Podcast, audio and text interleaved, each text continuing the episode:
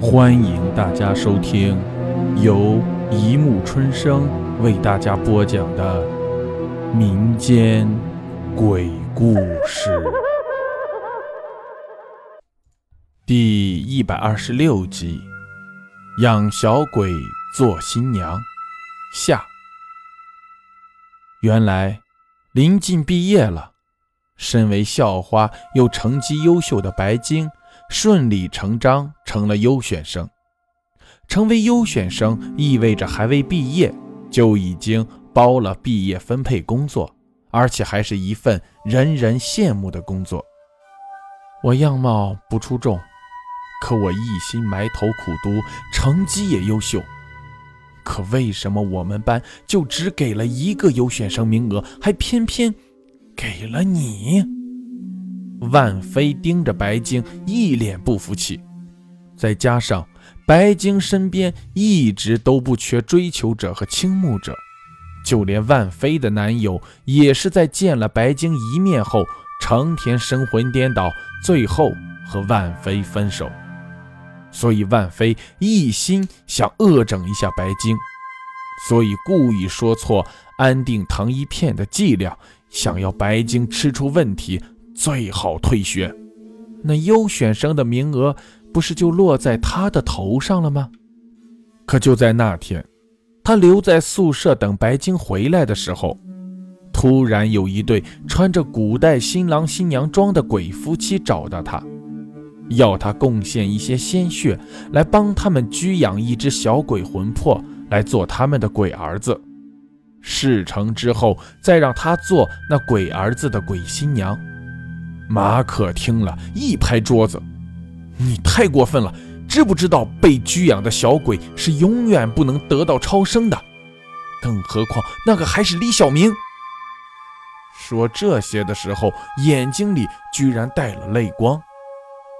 白晶也听出了端倪：马可难道认识那只叫李小明的小鬼？那小鬼那么小，而马可又年轻又事业有成。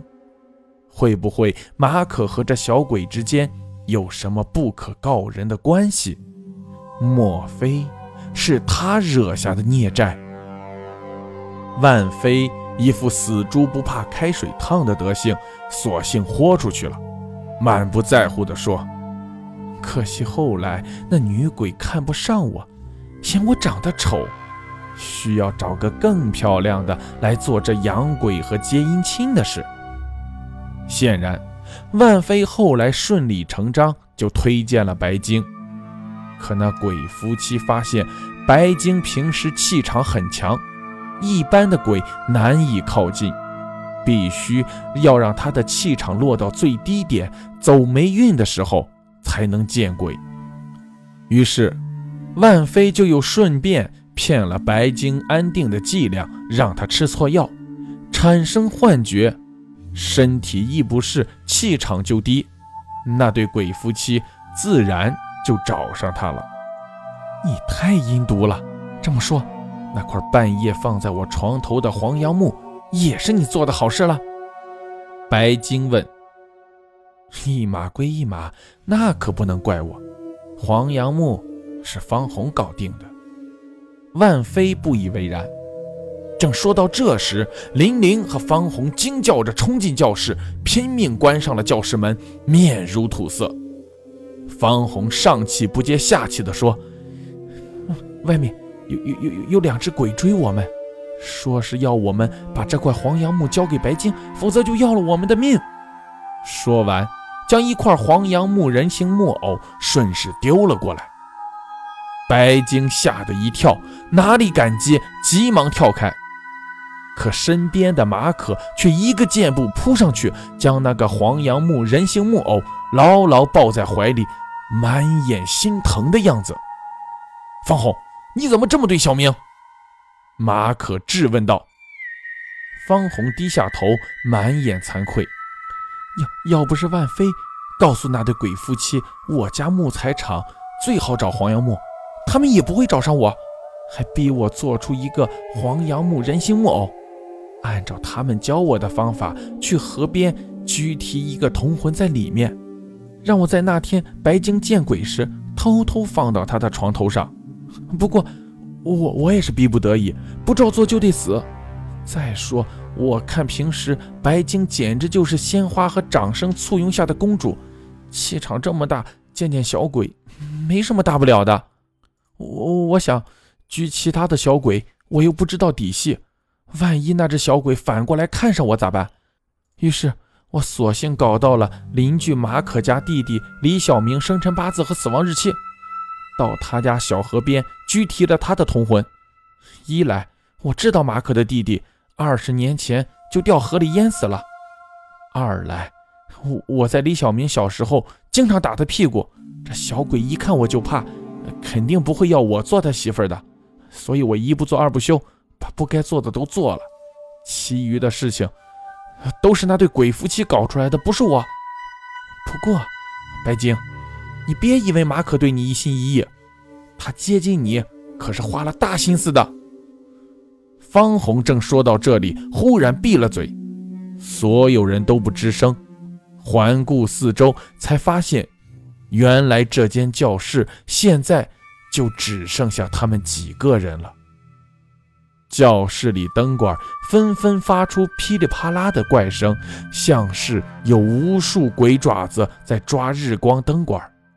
紧接着，灯管通通无声的熄灭了，所有人都陷入了一团漆黑之中。可谁也不敢动，只是睁大了双眼，凭借着各自沉重慌乱的呼吸声，搜寻着黑暗里。一双双阴森恐怖的黑眼睛。白晶记得，身体靠得最近的应该是男友马可才对。她本能地朝那边挪动两步，原本想要寻求保护，可忽然一双冰冷的鬼手死死掐住了她的胳膊，疼得她直抽气。紧接着，一个重重的冰冷之物贴在了她的胸口。一个声音从地底冒出来，说：“小娘子，抓到你了！嘿嘿，你的血好香啊！”白鲸吓得步步后退，拼命挣扎，可却没有一个人来救他。四周静得可怕。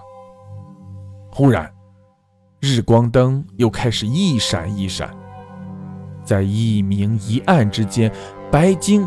看到所有人都是一副冷漠的面孔，这里面也包括了她的男友马可。那伏在她胸前又怪叫又疯狂甩头的怪物，正是那只叫李小明的小鬼。白晶绝望了，为什么？为什么要选我？难道嫉妒人的心真的可以吞噬掉一切吗？一瞬间，天昏地暗，没有友情，没有爱情，甚至连对陌生人之间的零星同情心也看不到。忽然，白晶胸前一松，一双冰冷干枯的鬼手抱起他胸前的小鬼。白晶一看，正是那女鬼。好了，小鬼也养了，现在。开始拜堂吧。那只男鬼脸色阴冷，双眼如死鱼般盯着白晶。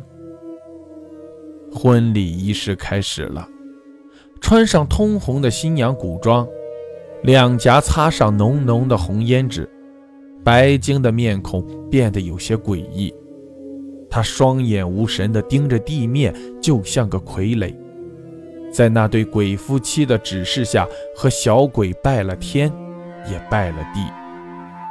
就在要夫妻交拜的时候，白晶忽然转身，抱住站在嘉宾席上的男友马可，洞哭。刚才方红在教室说你追我是有目的的，并不是一心一意对我的，是不是真的？马可阴沉着脸拉开白晶的手。一反常态，显得异常冷漠。这要问问你自己，二十年前是如何害死小明的？白晶眨了眨眼，想了想，二十年前，他还在读幼儿园啊，怎么会害死一个小孩呢？原来，李小明是马可的亲弟弟，只不过李小明从母姓，马可从父姓。李小明天性活泼善良，还在上幼儿园时就人见人爱。可惜没过四岁，就患了一种叫托瑞症的怪病。此病无法根治，但原本也不会有什么大碍，只是得这种病的人会在环境发生改变时发出可怕难听的怪叫，而且还会疯狂的甩头。就是因为这个病，一次偶然。发病的李小明吓坏了上同一家幼儿园的天之娇女白晶。白晶的父母把她当掌上明珠，闹到学校，势必要小明退学，否则不会善罢甘休。结果李小明退学后更加郁郁寡欢，回家后没多久就不幸淹死在家后的小河里。小明死的时候不过五岁，他有什么错？他不过就是生了个病，又对你有点好感的小孩子。可是你和你的父母却因为排斥他，残忍地扼杀了他求学的机会，包括他幼小的生命。马可说完，长长吐了一口气。他坦诚之后一直寻找白晶的下落，直到。来这所学校当校医，才又见到了校花白晶。他一边和她交往，一边想要采用一种不为人知的办法，让她从这个世界消失。后来无意间遇到这对想要给自己居养的小鬼童找儿媳妇的鬼夫妻，他便大力推荐了白晶，还事先告诉了鬼夫妻白晶的生辰八字和他的生活习惯。包括他放晚自习后有逛夜市的习惯，也包括他可能会对占卜一类的东西感兴趣，甚至有时会贪些小便宜。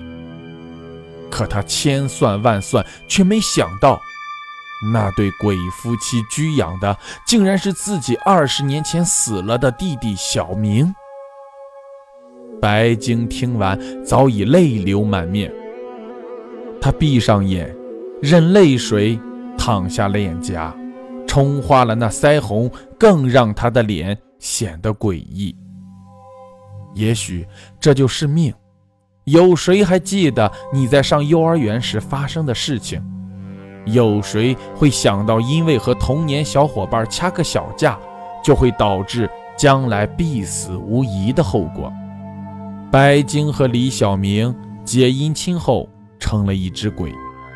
他含着毫无血色的脸，对李小明说：“我们也找人养些小鬼，让他们娶新娘嫁新郎吧。”说完，他把头转动三百六十度，看向了嘉宾席上的每一个人。